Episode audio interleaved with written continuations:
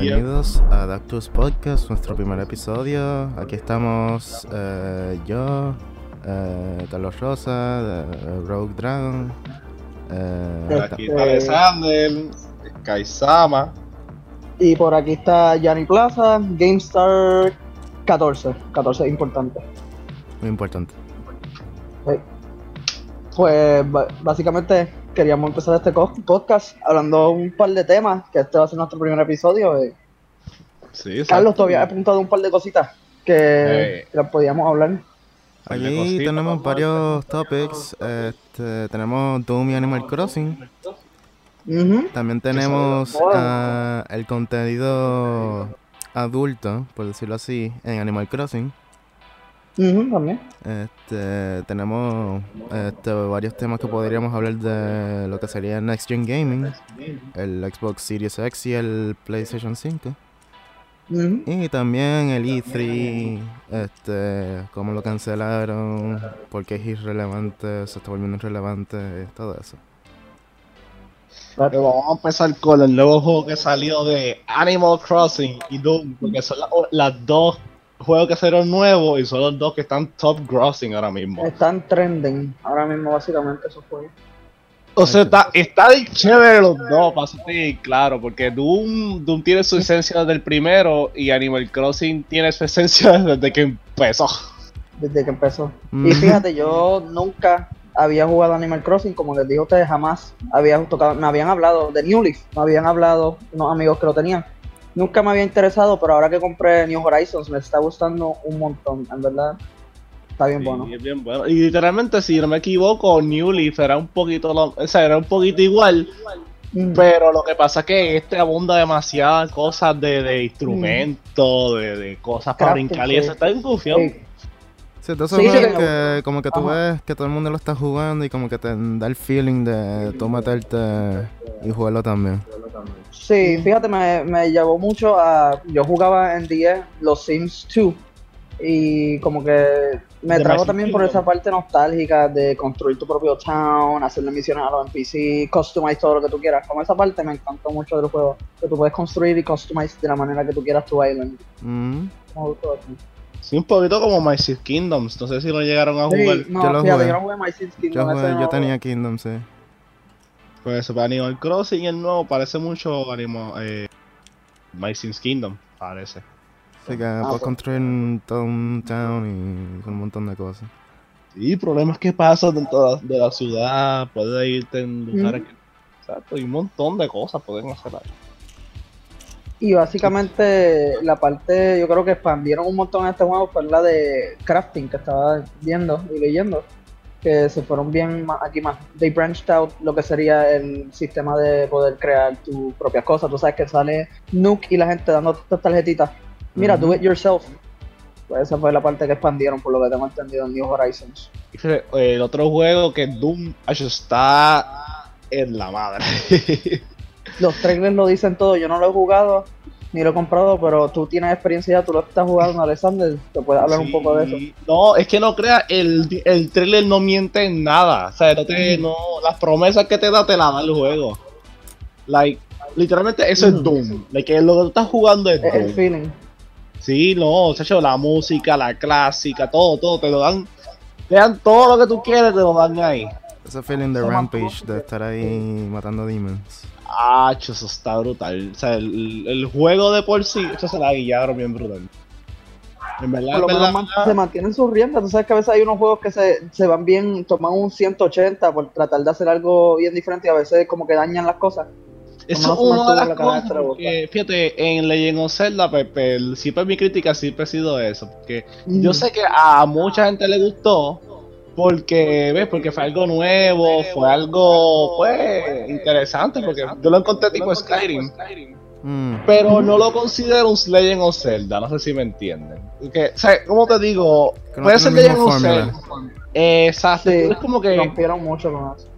es como pintar un, un cuadro en rojo, seguirlo pintando, pintando y pintándolo y después pintarlo azul para que sea diferente al anterior. Sí, y, Yo lo veo algo así. Y de, de la manera que ellos trabajaron, por lo menos yo tengo que concordar en la parte que eh, a mí me encantaba Legend of por la variedad de voces, que eso yo le estaba hablando de ustedes, y pues The Breath of the Wild a veces ahí no me eh, satisfajo mucho, pero de la manera que ellos lo hicieron, la- a las personas, al público y a su community, fíjate, lo recibieron muy bien ese juego, que fue el 180 de ellos les funcionó.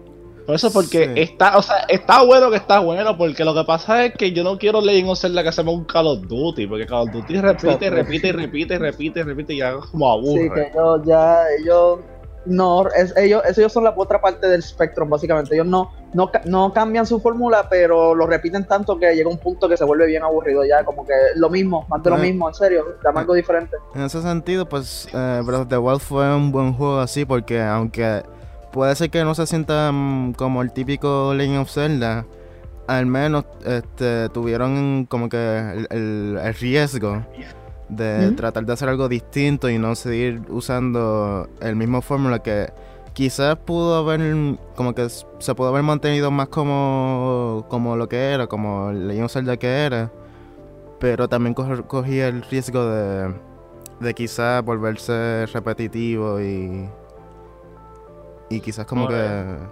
Exacto, exacto.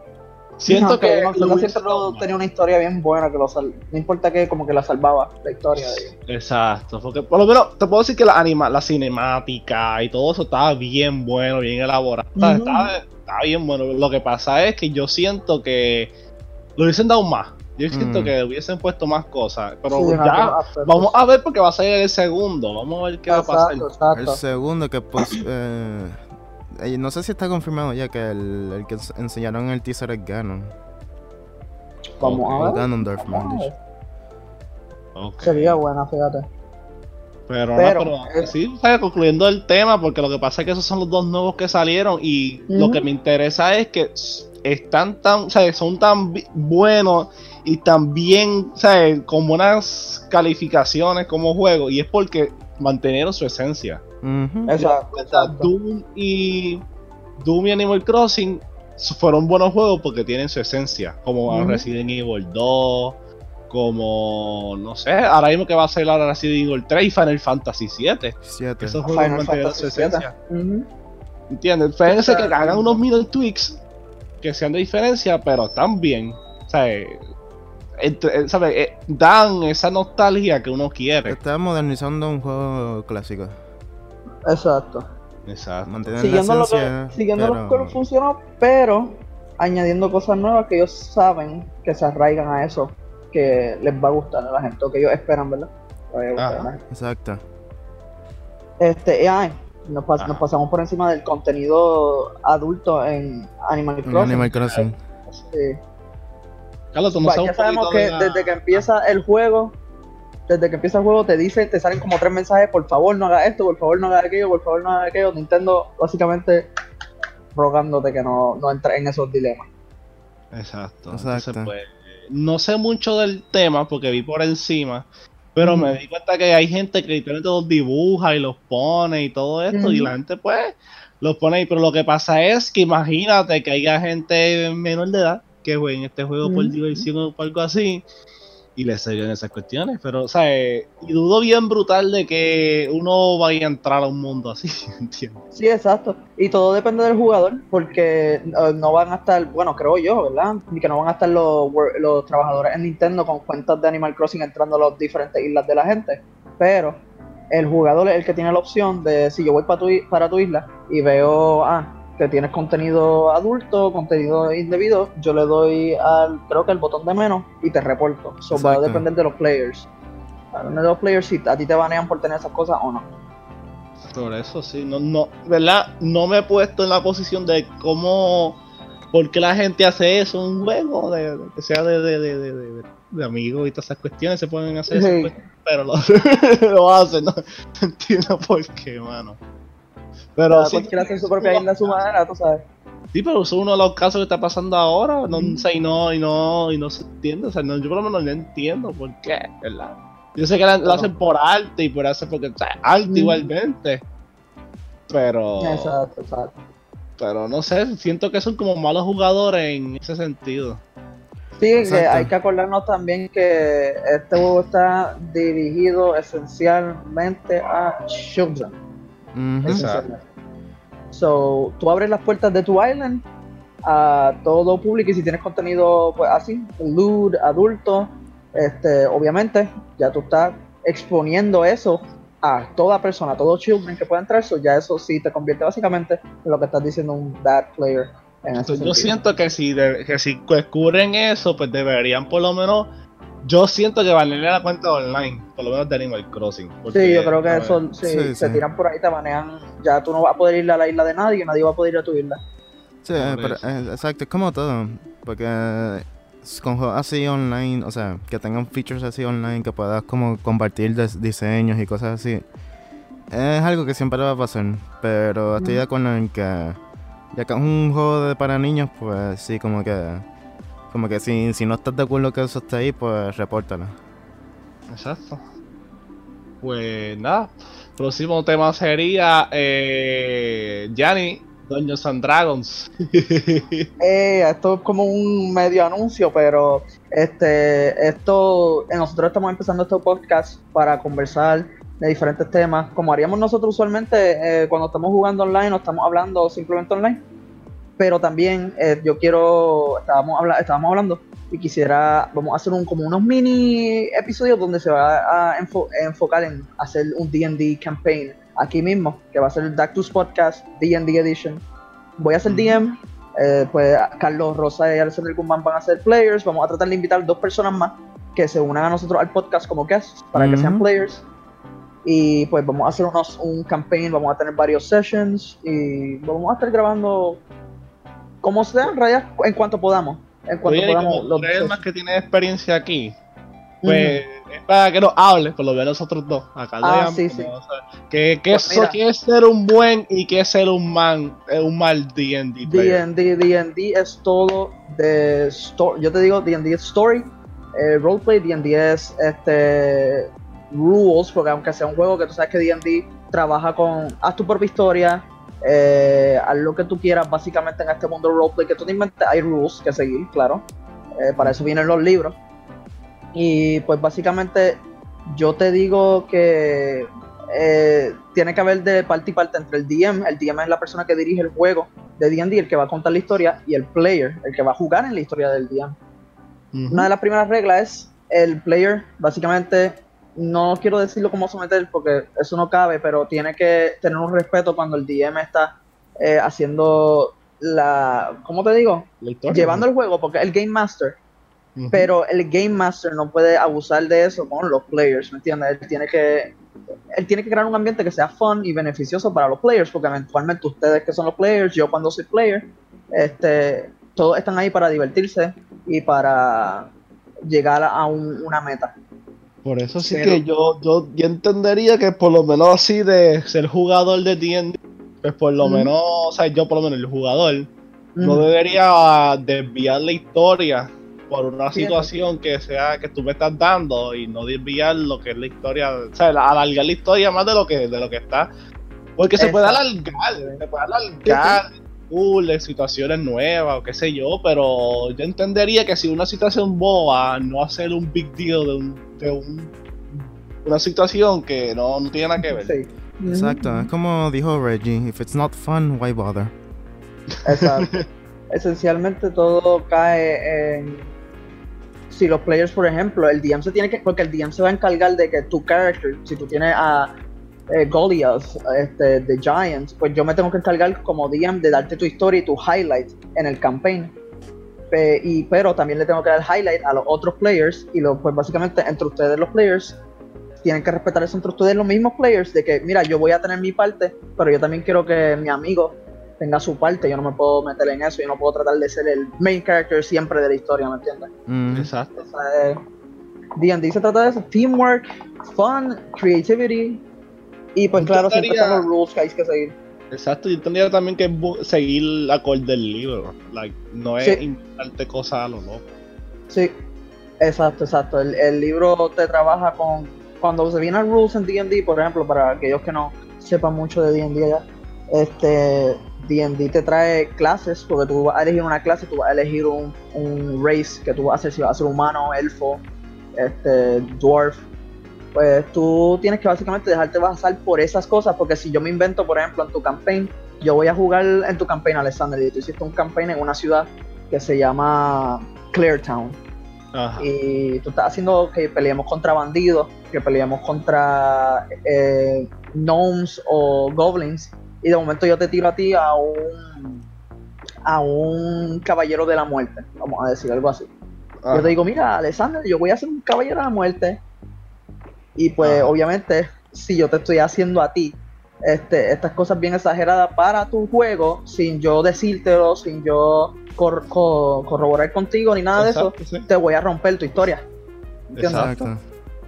Que por eso es que vienen los. Tú sabes, el juego bien te da mucho libertinaje, pero vienen los rules para eso mismo, para que el DM Sí, pueda porque controlar es que situaciones. mucho libertinaje quita la, la, la diversión. Literalmente Sí, es como porque- si fuese un, un, un gobierno. O sea, si, tú- si tú le empiezas a dar libertad a todo el mundo, se quita la diversión. Sí, exacto. Siempre va a haber quien quiera estar por encima del otro, siempre va a haber cosas que van a estar bien en balance. Y así funciona básicamente. Ujú. Por eso. Pero vamos a ver este si cuando tengamos la oportunidad empezamos esos, esa, el campaign, la, la miniserie aquí. Y pues nos divertimos un rato. Pues nada, este. Carlos, Next Gen Gaming. Next Gen Gaming. ¿Qué podemos hablar? ¿Qué podemos decir? Bueno, por lo menos ahora va a salir el Play 5 y el Play 4. El, Ay, el Play 4, Play, no. el Play 4. Play 4. el, Xbox, el Xbox Series X. Nos fuimos re- respecto al pasado. No tenemos Eh, todavía, ¿eh?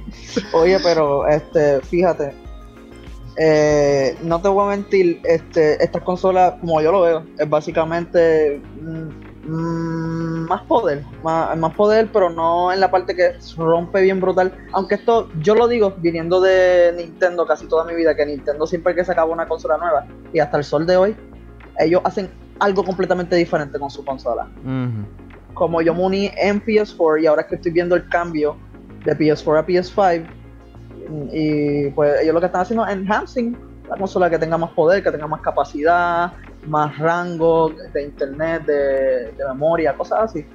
Que más en ese aspecto. Exacto. Ok. Ah, tú no sabes mucho del Xbox eh, Series X. Este. De lo que he visto, va a ser bien, bien fuerte, bien powerful. Este, Bueno, las dos van a ser bien powerful. No, no van a ser exact- como fue el Xbox One o el, el Play 4, que. Este. Del 360 y el Play, el Play 3, a esas dos, el upgrade no fue tanto. Sin embargo, aquí el upgrade es sustancial. Es bien. En comparación con las que tenemos ahora, Xbox One y PS5, eh, PS4, este, van a ser mucho, mucho, mucho más fuertes. Ujú. O sea, van a estar, de lo que he visto, van a estar al- casi al mismo nivel que una gaming PC buena. Sí, que a mí me encantó esto de que, por ejemplo, trayendo otra vez Animal Crossing como ejemplo, eh, tú sabes que cuando tú entras a veces a, lo- a las casas o a otra sección del mapa, siempre hay tiene que leer para eso. Siempre la pantalla se pone negra y está básicamente lidiando la otra escena. Eh, lo que yo vi con el PlayStation, eh, en el PS5, eh, por ejemplo con Spider-Man, es que tú vas y no importa dónde tú entres, eso así, a las millas, te lee como si estuviera entrando en verdad yo de mi, de mi cuarto a la sala, que es algo rápido, es un cerrar y abrir de ojos, no hay ahora el loading screen Exacto. necesariamente. Ok, pues ¿qué ustedes piensan, ¿verdad? Porque estoy leyendo y el ambos, ambas consolas va a salir en estas navidades. Ok, ¿cuál, cuál se conseguirían primero? Bueno, no te miento, Ah, bueno, di tú primero. no te Yo por lo miento, yo Ah, tengo el, el, el PS4 y el Xbox One, pero me iría con PS5, me iría con PS5. un PS5, ok. Hey. Sí, este, yo eh, estoy, pienso que me las voy a conseguir las dos, eventualmente, pero creo que PS5 es la que primero me consigo. Mm. Fíjate, yo. Yo me conseguí un PlayStation 5 también. Ya que pues Mm. van a salir un montón de juegos que, ¿verdad? Porque yo tengo PlayStation 3 por ahí guardado. Ujú. También Ah, mm. por eso entiendo. que va a haber ese crossplay, ¿verdad? Sí, Estoy leyendo sí. a ver cuáles son los juegos que pueden salir eh, dentro de este. Dentro de, ¿verdad? Dentro del PlayStation 5, ¿cuáles son los que van a salir crossover del PlayStation 3 al PlayStation 5? Pero, pero no sé. Sí, sí, sí. Y en verdad que también recae en lo que sería que ustedes, yo empecé con ustedes en, Play- en PlayStation, cuando empecé a jugar con ustedes, casi toda mi familia y mis amigos tienen PlayStation, se van por esa línea. So, si me tiro Xbox empezando, voy a estar jugando solo. Eh. Que también recae sobre eso. Exacto. Yo, yo por lo menos, yo, por lo menos eh, yo deciría los juegos que van a salir de PlayStation 5. No sé Ujú. si me porque yo por lo menos en el Xbox Series X sé que va a salir Halo Infinite. Exacto. Eso es algo, algo Ah, que va sí. a salir para ahí. Fíjate, eso está bien chévere. Aunque ese va a salir para, para Xbox One también. ¿Eso es? Ah, es ¿Va a salir para Ah, Xbox bueno. One también? Ah, sí, pues, si no me fíjate. equivoco, los exclusivos de Xbox que salgan mediante el primer año de Xbox Series X van a También estar va a estar available para Xbox One también. Ah, O pues. sea, van, como Sí, que van a ¿no? tener, van a darle ese año, ese primer año de como que de transición en lo que hacen el upgrade. Y que tú sepas, eso no va a estar pasando con PS5. ¿El PS5 se mantiene PS5 Eh, o...? creo que no han dicho nada todavía, nada así específico. Sí, que ellos están todavía un poquito en los shadows. Exacto. Le estoy Eh. buscando un momentito unos specs. Si quieres sigan comentando, porque yo por lo menos también tengo la... Ok, no es la aquí, pero, perdóname. Tengo, ok, pues hay una comparación que busqué de sobre la Mm. memoria, ya que Yanni, ¿verdad? Está teniendo ahora mismo problemas con la memoria del Sí, PlayStation 4. definitivamente. Eh, ¿Verdad? Porque hay juegos como ¿verdad? Call of Duty y Red Dead Que ahora Redemption. están subiendo demasiado, ¿sí? Red Dead Redemption son 100. Eh, ¿Cuáles más juegos Final tienen 100? Fantasy Final ya Fantasy está con los 7. Warzone, Pues eh, Modern Warfare, también. Mm. Pero yo estoy leyendo aquí que el PlayStation 5 va a tener 100 de 825 gigabytes. Y el Xbox Series va, eh, va a tener un, un terabyte de, de memoria en su sistema. Yo diría que, ¿verdad? Este, nosotros vamos a conseguir el PlayStation 5, ¿verdad? Y el PlayStation 5 van a salir bastantes juegos. Si no me equivoco, ¿verdad? No sé si estoy mal. Final Fantasy 7 va a salir exclusivo para Xbox, digo, para, para PlayStation Por o un año. Por un año, Sí. ok. Porque si se, sea, si se fijan, ¿verdad? Para cuando salga eso, solo tendremos la memoria, más no se sabe si va a salir GTA 6. ¿Me entiendes? Y son juegos que van a coger un montón. Sí, tienes razón, que básicamente te están ya con lo que está pasando hoy en día, te están diciendo cómprate un hard drive, cómprate Exacto. un hard drive externo porque si no, te fuiste a pique. Ya un terabyte no es nada. No, definitivamente. Con un terabyte tú, ocho juegos y ya. Para poner en perspectiva, Yanni, ¿cuán, ¿cuán largo era Persona 5? Ciento y pico de horas, ciento y pico de horas Persona 5. Todo el juego, toda la data del juego, eh, si no me equivoco, eran como 20 gigabytes. Eh. El demo de Final Fantasy Remake, que es solamente el prologue de, de, de media hora, media hora, una hora, era ya 10, 10 gigabytes. Sí, que ya básicamente estaba a, a- a- a mitad de lo que es Persona 5, que es un juego súper extenso. Exacto. Hmm. Yo también encontré que el PlayStation 5 y el Xbox eh, Series X vamos a estar con... Bueno, Xbox Series X, hay algo interesante que se llama 8K de 8K. memoria. Fíjate. Ah, 8K de memoria, ok, ok. De- perdón, de memoria, de... Exacto, 8K, eso mismo de, de, de memoria de visual, ¿verdad? Ah, de la resolución, sí. Definition, exacto, resolución. Es que dice... Oye, pero yo quiero, yo, yo, fíjate, en esa parte estoy un poco skeptical, me corrían, pero tenemos 4K, que se ve ya, boom, ok. Te tira un 8K, me imagino, no sé, no lo he visto, cuando lo vea te, te diré. Pero you know, algo más realístico, algo más fluido, pero va- todo va a seguir subiendo, y si sigue subiendo, que vamos a estar viendo, porque va a llegar un punto que, ajá, tantos píxeles, pero, ok, no sé. Yo me imagino porque esta tecnología no existía antes, eh, hace eh, 10 años, 20 años. Este, so, supongo yo, infiero, eh, que eventualmente se va a desarrollar más tecnología que pueda keep up con los avances. Sí, sí, sí, sí. Que hasta Yo aquí, punto ¿verdad? puede ser realístico lo que estamos viendo. En mi autoanálisis, ¿verdad? Yo diría que de consola, Xbox está bien avanzado de consola. Sí, el Xbox se ve como que tiene más. Le, por- le pasó la línea por un poco al, al PS5. 8K resolu- en resoluciones, eh, Ray Tracing Technology, tiene, ¿verdad? To- todas las cosas de Xbox One le sirven, tiene un terabyte de memoria, exacto. Entonces PlayStation eh, 5 tiene, pues nada, tiene 4K. De, Se quedó cuatro, ah, ok. se quedó 4K. Ah, tiene 16 eh, de in- memoria de interfase. Tiene. ¿Verdad? Y 825 de memoria interna. ¿Verdad? Siento, ¿verdad? Que el, por lo menos el de la consola de Xbox está más- un poquito más avanzada que el PlayStation 5. Que No obstante, obviamente, ¿verdad? Que el. Que el PlayStation 5 tiene unos mejores juegos. Exacto, exacto. Sí. Es cierto, es cierto. Sí, que lo que no lo cubre una parte lo cubre la otra. Eso sí. Ni- si no me equivoco, ninguno de los dos va a salir para el E3, ¿verdad, Carlos? Eh, no, van a, eh, creo que lo planeaban para sacarlos en noviembre, por noviembre por ahí. Ok, so, ¿verdad? Y si me puede hablar más del, del E3, que yo no sé mucho de...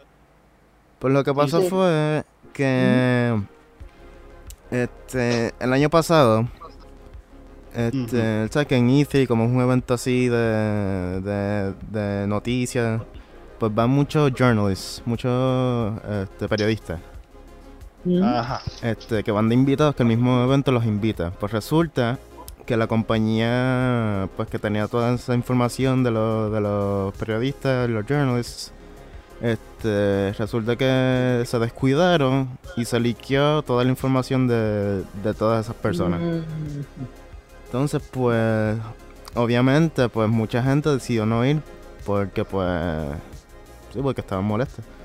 Este, entre esas, pues, antes de que pasara todo esto del- de la pandemia y se fueran aún más este, compañías del E3, este, se, se había ido ya el, el que creó los Game Awards.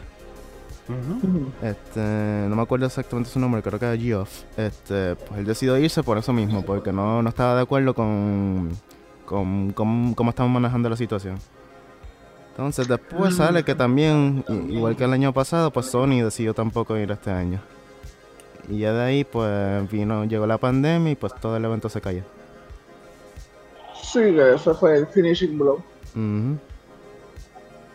Ok, ok, so... Pero a mí me está que aún así así, sin pandemia el evento iba si es que eso llegaba a ser a- a- aún así como que no iba a ser no, no iba a ser no iba a ser como Es que cada, cada compañía está encontrando su propio medio de cómo presentar sus juegos sin necesidad que ir también tal vez a este expo, por ejemplo Nintendo Direct. Nintendo Direct Eh, PlayStation hizo lo mismo el año pasado. eh, Sony, este, cada Sí, cual Sony está lo- encontrando su medio. lo está haciendo como que más a menudo ahora creo que es el State of. Play State of Play, sí.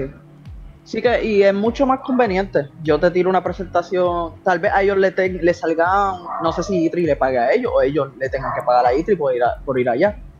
Pero si ellos tienen que pagar la E3 por presentar su juego allí, Eh, a, a eh, ellos es como costoso es costoso hacer los a ellos les conviene mucho más como compañía. Mira, le sale mucho más la barato gente va a verlo online, la gente va a verlo en internet, porque ya Exacto. esto es algo, esto está accesible a quien sea. Lo van a ver en, en internet y me conviene mucho más. No gasté nada, presenté todo y punto, se acabó. Ujú. exacto Pasa que porque- lo hacían mucho por el... por el... la tanta gente que había. Exacto. Sí, exacto. La gente iba, la gente podía interactuar. Eso sí estaba bien bueno, pero ya como que se está cayendo. Ya esa s- parte sí porque más, es más fácil verlo tú desde. Ujú. O sea, yo creo que la mayoría de como que de la gente que ve E3 es porque la ven online. Por eso. Exacto, sí, sí. Además de que, que, hacer eh, un direct es mucho más fácil, porque es esencialmente un, un trailer de un montón de juegos super extendido. Exacto, exacto. Me acuerdo que en lo de en nosotros estábamos en un campamento de verano, este Alexander y yo, en la Universidad Atlantic, y pusieron el E3 de ese año, lo tenían en un proyector allí para que todo el mundo se sentara y lo viera, que la gente se reúne, si se tienen que reunir a ver estos eventos y desde su propio hogar, en donde sea, en la comunidad y ya. Que lo resuelven de manera más fácil. Además por eso de que los fans podían ir interactuar, jugar los juegos allí mismo un momento. Esa parte estaba bien chévere, pero pues ahora está mucho más fácil. Esto otro que como compañía, ellos definitivamente se, les conviene irse por esa línea de hacer un stream online. Pero sienten que E3 va a seguir como estaba antes o va a decaer. Va a decaer. Eh, sí, yo creo que también que esto ya está en un punto que difícil que se vuelva a levantar. Igual que antes, igual que antes. Puede haber un intento, pero las posibilidades están más altas en que vaya, vaya a decaer. Es que Mm. honestamente también entre el Game Awards del año pasado. También, no, no, ese Game Award, ese Game Award. Yo, yo personalmente no siento que Vin Diesel hubiese presentado el juego del año. El juego del año. Tú me estás diciendo a mí que, Vin- ok, cool, Vin, es Vin Diesel, cool, buen actor, buen esto, buen lo otro. Pero que, ¿por qué? No, te, no entiendo por qué él me va a presentar el juego del año. Ponme ahí a una figura importante dentro del game industry. Creo que el año industry. anterior al, al de a este último Game Awards, si no me equivoco, el que presentó el juego del año fue Ninja. Por eso sí. El- exacto. el- una persona como él Pero está mira. me- mejor suited, Está porque él, él es una pero mira, personalidad de, que es sinónima con Dentro del video game, sí. Exacto. Pero mira, eh, Reggie me lo pusieron allí en, en el escenario a que dijera unas palabras y se fuera. ¿Por qué no fue Reggie? Eh, bueno, presentó uno, ¿verdad? Él, él dijo uno. ¿O fue nada más que dijo unas cosas y se fue? Él dijo, creo que dijo unas cosas y se fue. no me Yo creo que él dijo unas cosas y se fue, ¿verdad? ¿Por qué no fue. Reggie, una persona súper importante y súper conocida dentro del video game industry? ¿Por qué no fue el que presentó el juego? Eso hubiera sido mucho más impactful eh, en el Game Awards. El Video Game Awards. Entonces, Tú sabes, Reggie, que fue una ley. Él era una leyenda. Mm, Reconocido Ah, por ok, todo, todo. leí. Eh, Reggie, este, eh, él estaba presentando los indie games. ajá. Ah, sí, creo que sí, sí, sí. Él estaba dando eh, lo- a lo, el award de indie games. Pero mira, independiente. Eso Ajá. estaba cool, pero me lo hubieran, lo hubieran puesto de Game of the Year, eso hubiera sido mucho más impactful. Con hubiese que ya se fue. puesto, ajá, Bye, bye. Una persona que, que sea como un creador de Undertale, un creador de Final Fantasy, que ellos son indie games, indie, indie developers. Ellos deberían haber hecho como que, ah, mira, yo soy el que da el, el award. Sí, de- no, eso estuviera súper brutal que eh, lo- eh, Toby Fox o Scott Calton, que no fueron nominados eh, necesariamente su juego porque no estaban, pero que él hubiera ido, que son gente bien, bien Influyente. ah, populares dentro de, esos, de esas categorías, influyentes, y lo hubieran presentado, lo hubieran invitado. Una, le- una leyenda como Reggie debería haber el El, el Game of the Year, definitivamente. Ajá. Y más con que ya se fue, ya era, el, el- ya se está yendo, se retiró antes, ¿verdad? Ya se fue. Se- sí, se retiró de Nintendo, pero él todavía como que sigue este, activo al- alrededor del gaming industry. Por lo menos sigue. Este, sal- En esa área, eh, en su salió en las noticias el otro día que él, él es ahora uno de los directors de, de GameStop.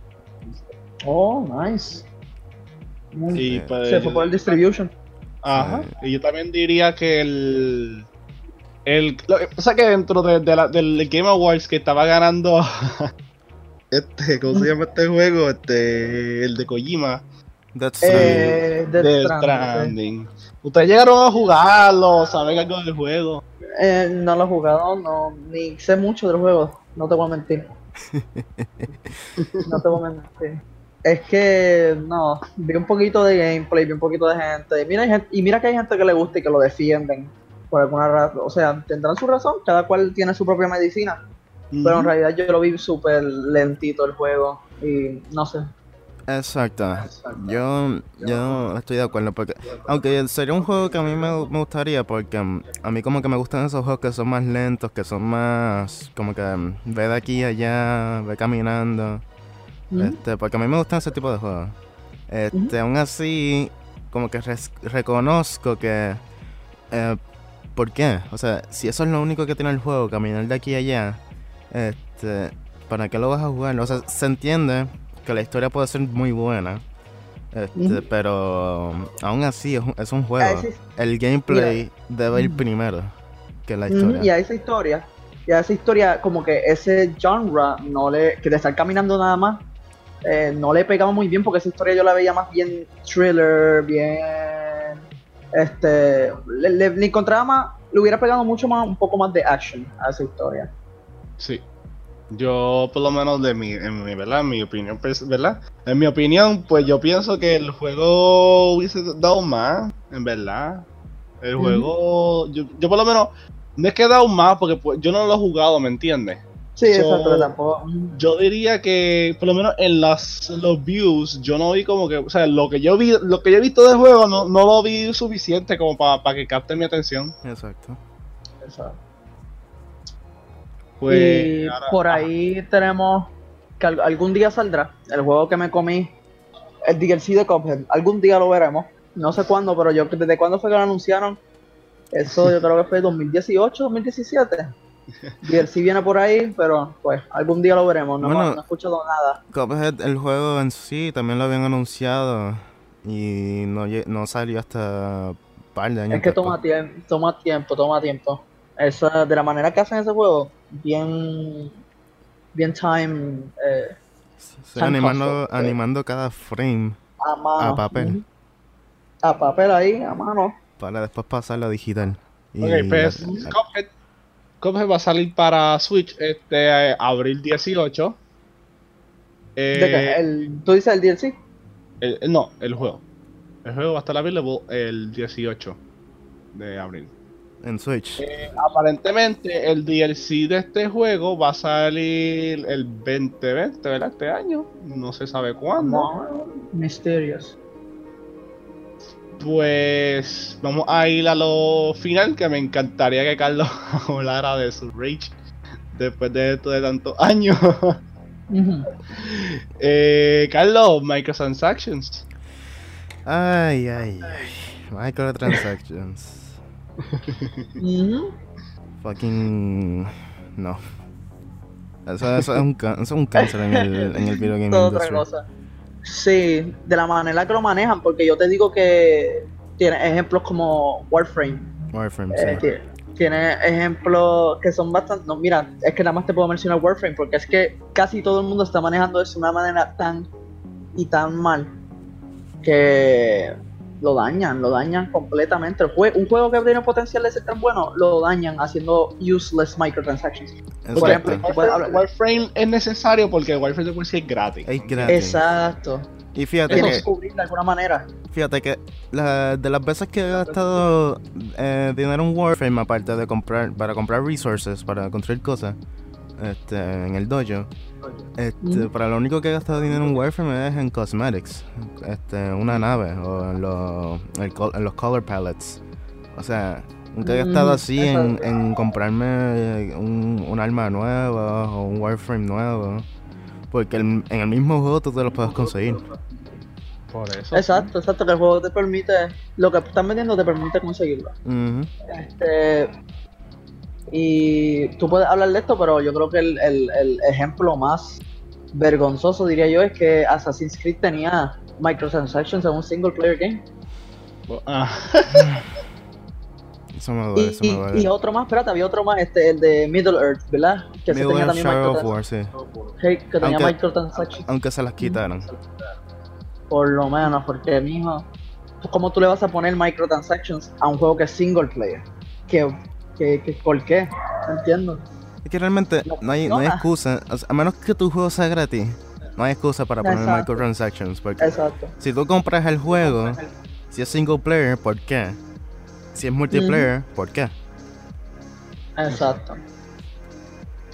Y más con los juegos hoy en día que me están vendiendo a mitad. Como he escuchado también que en los juegos multiplayer, este, microtransactions cos- cosmetics, como lo que son skins en Overwatch, eso realmente no se excusa porque para mucha gente, yo me incluyo, eh, skins son bien importantes. Cómo tú te ves, cómo tus personajes se ven, eso es algo que es importante, en mi opinión.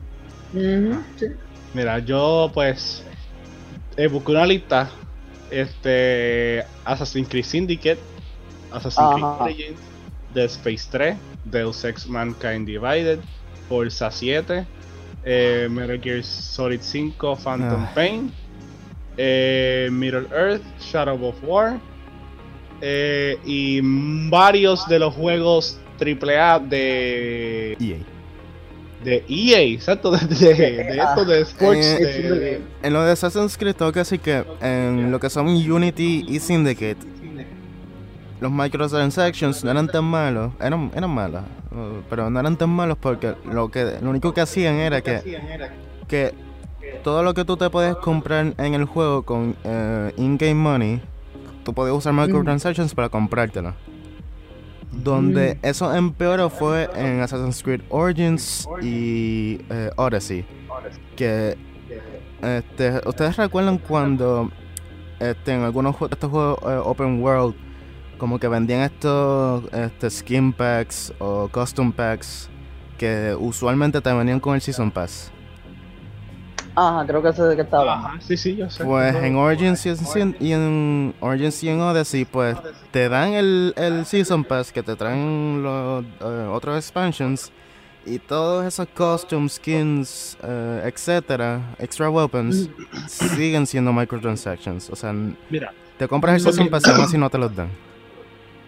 Porque yo entendería un juego que tenga DLC y un juego que tenga microtransactions. La diferencia de los DLC con microtransactions es que un DLC te trae una historia nueva, te trae un montón de cosas, incluyendo la ropa. ajá. Pero microtransactions es pagar y pagar y pagar por, por ropita. Ujú. En este Sí. caso, si tú te vas yendo por ahí, a Fortnite, un juego tiene microtransactions, pero un juego gratis, que no te tienes que llevar mucho con eso. Pero de por sí, eso tiene que ver con los juegos single player. Yo pago 60 pesos por un juego que me están que, un que me están vendiendo más este cositas dentro del juego.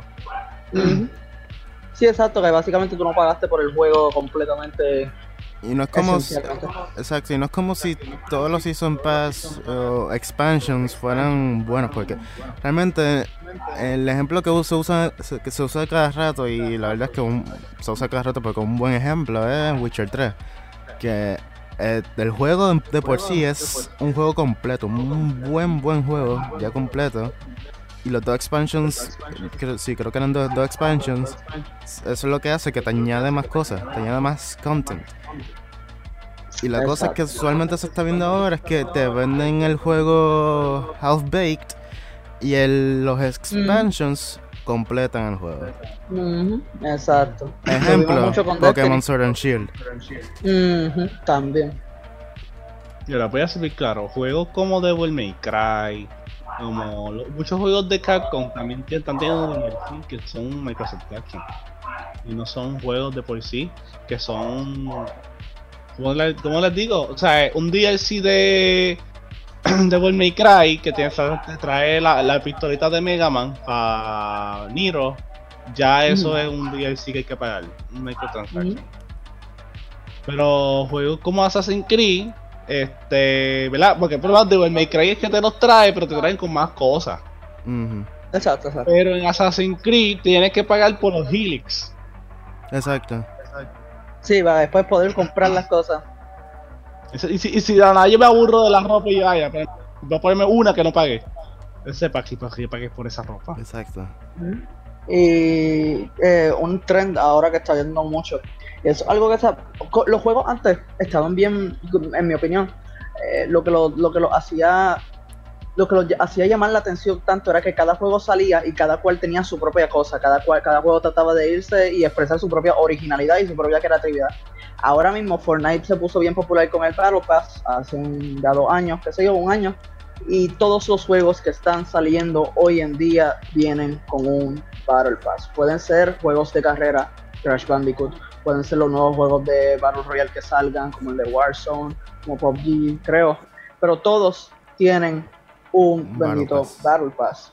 Exacto. Y es como que, ok, tienes que buscar una manera de sostener tu juego, aunque ya pagué por él, que no entiendo, pero... Exacto. No, este, por ejemplo, ajá. el otro ejemplo que yo creo que. Bueno, los, los otros dos ejemplos que usan Battle Pass, que lo hacen bien, so- Ujú. eh, son este, Apex Legends y Destiny. ¿Por qué? Porque cuando pusieron, eh, o sea, Apex siempre fue, siempre fue gratis, igual que Fortnite. Este, Pienso que está bien que te compres Battle Pass. Entonces, Destiny, cuando pusieron Battle Pass, el juego se puso gratis. Ah, ok, sí, sí. Sin embargo, tienes juegos como Modern Warfare que Ok, sí, es un buen juego. Tiene, está bien, bien buen hecho. Tiene un buen campaign y un multiplayer está, el multiplayer está polished. Este, no hay casi glitches. Pero el, el juego de por sí cuesta 60 dólares. Este, Exacto. Estás pagando mensualmente una membresía. Aunque, este, para ser abogado del diablo aquí, pues, se puede excusar porque aunque te, eh, te como que te obliga a comprarte un Battle Pass y a comprarte los otros operators, skin packs, etc. El contenido que le añaden, como, qué sé yo, nuevos weapons, nuevos mapas, nuevos modes, eh, hasta ahora todo eso ha sido gratis. Sí. O sea, no, lo que... no eran como los otros Call of Duty, como Black Ops 3, eh, Infinite, Infinite, Warfare, que usualmente era el trend que te vendían más weapons, más mapas, más modos en, en, en DLC. Y fíjate, lo que, lo que iba a traer era como que los Battle Pass están, pero como que cada, los juegos, los, los que lo están manejando bien y los que lo están manejando mal, yo les pongo un poquito de blame en el hecho de que tiran esa misma fórmula y no me y ya simplemente me la dejan ahí como eso, no buscan una manera más creative de integrarla y ya y, cambiarla, sí. Ellos simplemente tiran, mira, un Battle Pass, mira todas estas cosas que te puedes ganar, pero mira, este es tu propio juego, trata de integrarlo de una manera diferente, una manera que lo haga unique para ti. Porque eso es lo que mm. hacía los juegos de antes, relucir tanto, que cada cual era su propia cosa. Tú jugabas Doom, tú jugabas Quake, tú jugabas GoldenEye, y aunque cada, y aunque cada uno era un shooter, cada cual tenía su propia manera de llevarlo, su propia dirección que tú lo diferenciabas a las millas. Por eso es que el, el ahora más en lo que es el Battle Royale, el trend de los Battle Royales. Por eso es que el Battle Royale de Modern Warfare Warzone, yo pienso que es este bueno en el sentido de que trata de ser más original. Porque a diferencia de muchos de los Battle Royales que salieron después de PUBG y Fortnite, eh, eh, Warzone como que trata de hacer su propia cosa, como es el sistema de, de el dinero, de poder hacer upgrades en el field, hacer misiones en el field, mientras está en survival con otros squads. Eh, eso de que te maten y también al gulag y tienes la oportunidad de volver a respawn. Se tiraron su propia, su propio twist. El, la habilidad de poder llamar tu loadout de multiplayer y... Mira, este, yo encontré unos juegos que fueron dañados por microtransactions. Y uno de ellos pienso que fue solitario en Windows 10.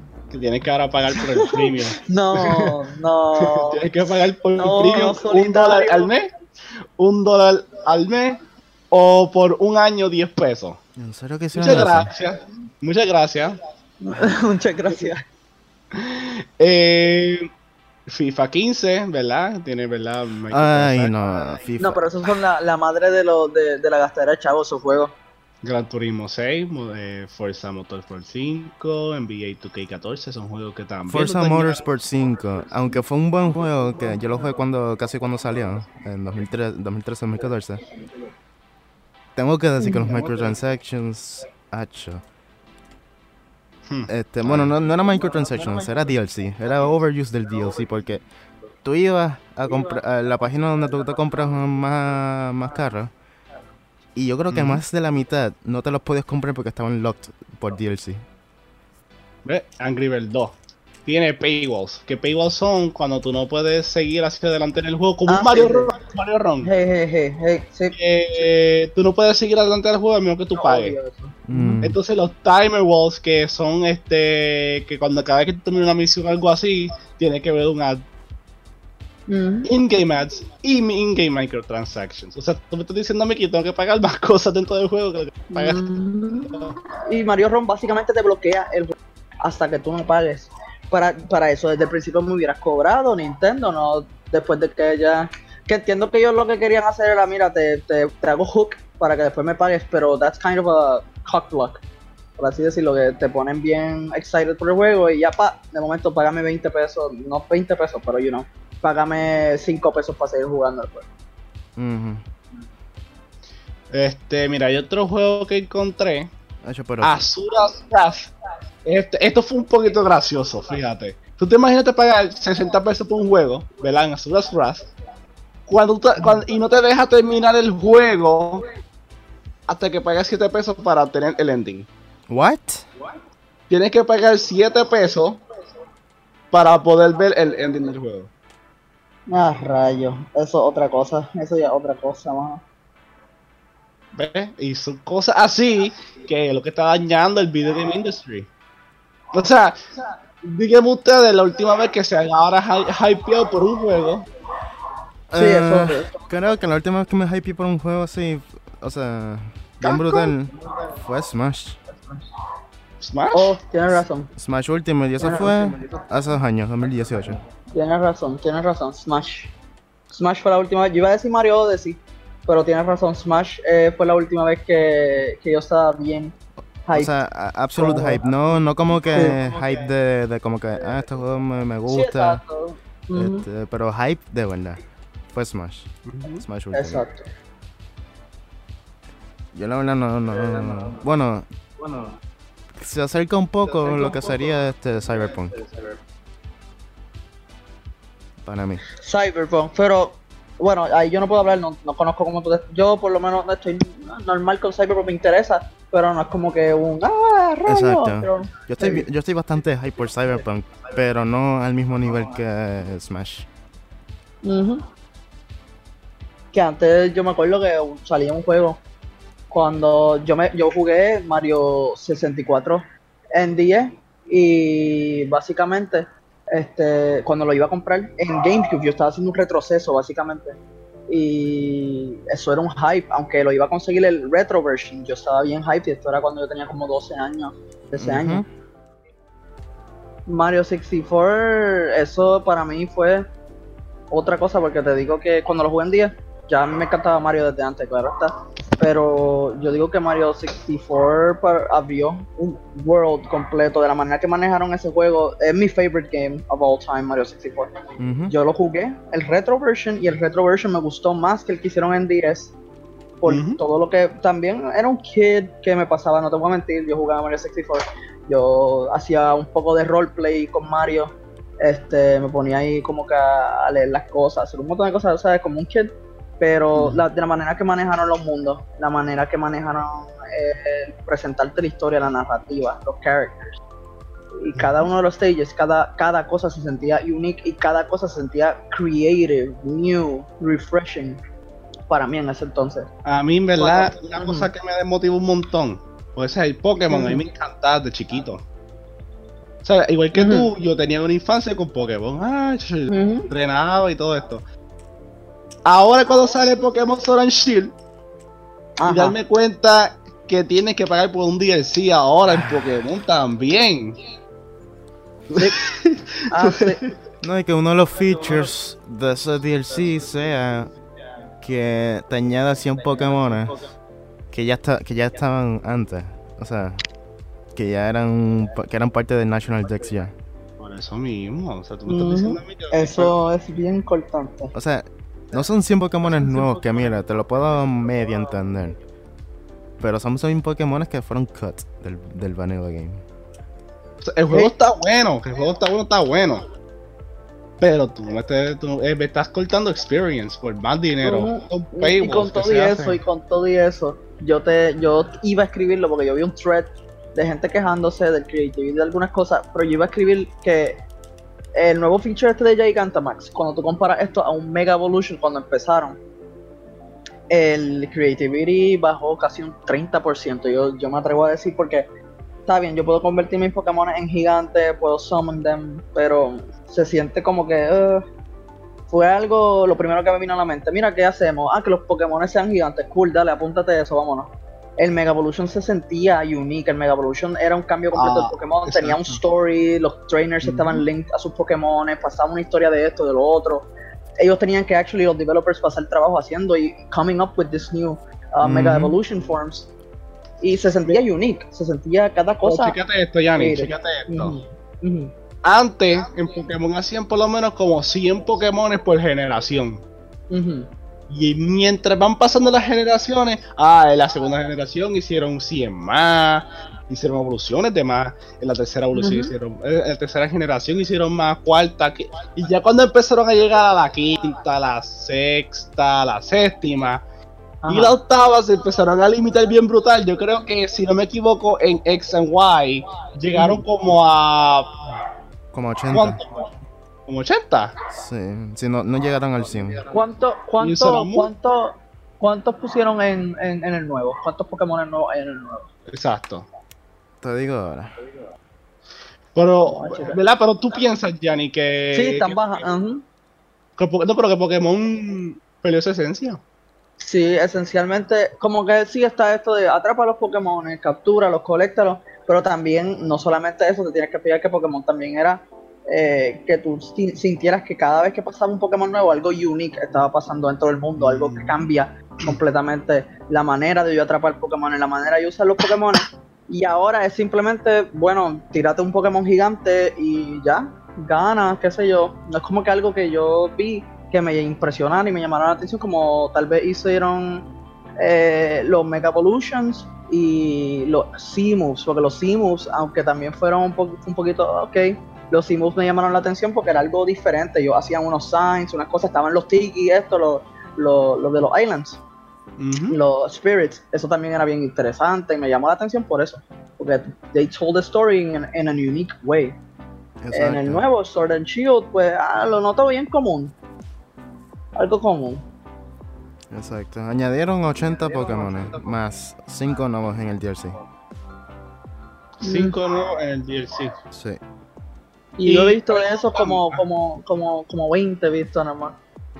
Por eso, y este cuando tú te compras el DLC y, y voy contra una persona que no tiene el DLC, eh, yo tengo que pelear con alguien que los tiene, que tiene un los Pokémon del DLC y yo que no los tengo tengo que pelear contra él. Exacto. ¿En serio? Exacto. Bueno, puedes pelear con gente que tenga el- los Pokémon del DLC, pero también puedes hacer trading con ellos. So, este, Mm. aunque no tú, aunque tú no puedas ir a esas áreas nuevas y coger los Pokémon que añadieron tú, este, you can trade them, o sea, alguien que los tenga te los te los puedes pasar. Ok. Eso es Ok, interesante eso, fíjate. So, técnicamente te los puedes tener sin comprarte el DLC, pero no va a ser tan fácil como si los tuvieras. Si lo tuvieras. Ok, ok. Porque vas a depender completamente de hacer trading para conseguirlo. O, o de pasarlos de, del Pokémon Bank. Oh, eso está, fíjate. Pues nada, y yo creo que, ¿verdad? Ahora lo último que ha salido de gaming eh, ha sido que salió Springman en... Sí, eh, ¿Cómo se llama el juego? Perdóname, no me acuerdo muy bien. El de ARMS. Smash. El de ah, Arms, Arms. Arms. Eh, sí, que anunciaron el personaje de ARMS en Smash. Todavía no han dicho quién es exactamente. Yo pensaría que fuera por lo menos la mujer, una mujer en el juego, porque mano. Como, como funcionan esos characters, yo pienso que van a, va a pasar lo que pasó con Violet. Puede ser, van a poner los diferentes tipos de lo que pasó. ¿Quién, ¿Cuál character así también que puede ser? Characters. Eh, sí, que puede ser los villagers. Los, Los Villagers, los- Hero, los villagers. este, Sí, Hero, Hero. Y Bowser Jr., que tiene todos los Koopa Links. Exacto. Pues eso va a pasar con yo creo que con los de con los de ARMS, como son básicamente el mismo gimmick entre los characters y el juego funciona, los characters funcionan más o menos igual. Me Mm. puede- pueden hacer eso con varios characters y meter ahí diferentes 8 characters o 7 characters del juego. Pero a mí no me hizo mucho sentido que lo hicieran ahora. Yo, cuando salieron los- el primer wave, que revelaron los primeros DLC characters, yo pu- básicamente yo ponía mi dinero que iba a ser uno de ARMS. Yo decía, tiene que ser uno de ARMS, porque ARMS está popular ahora, es nuevo, el Switch es nuevo, van a ser ARMS. Definitivamente como DLC para promocionar el juego. y lo hacen dos años después de que salió el juego y que salió el Switch. No sé cómo que. Bad timing. No, lo- no lo vi. Bad time, bien, bien brutal, bad timing. Sí.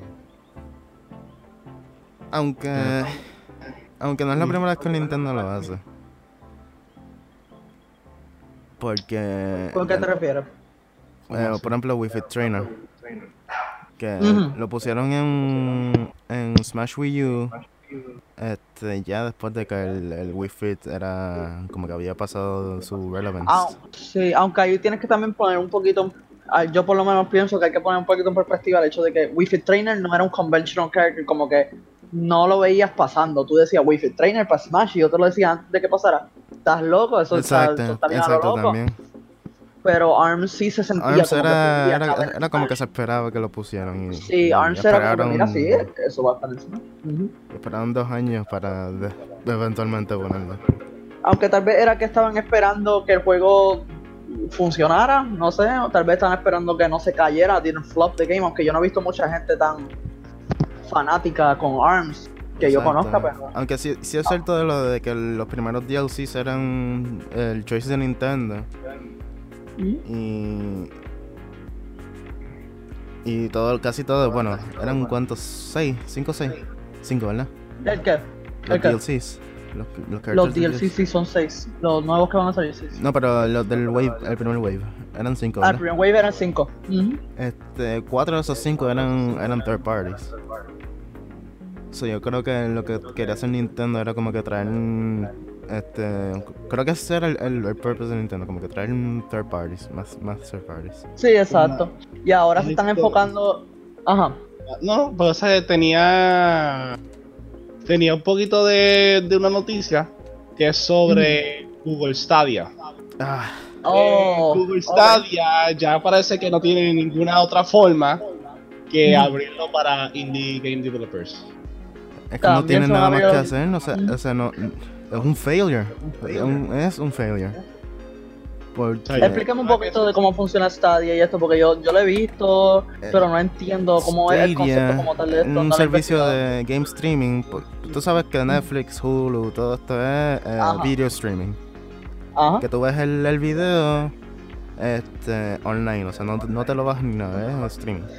Pues sí. Stadia es lo mismo, pero con juegos. Tú puedes entrar al juego sin descargarlo y jugarlo. Y jugarlo. ¿Qué pasa? Que el technology que tenemos hoy en día del internet no es tan. No es Ah. tan. eh, defined. Está muy adelantada para su tiempo.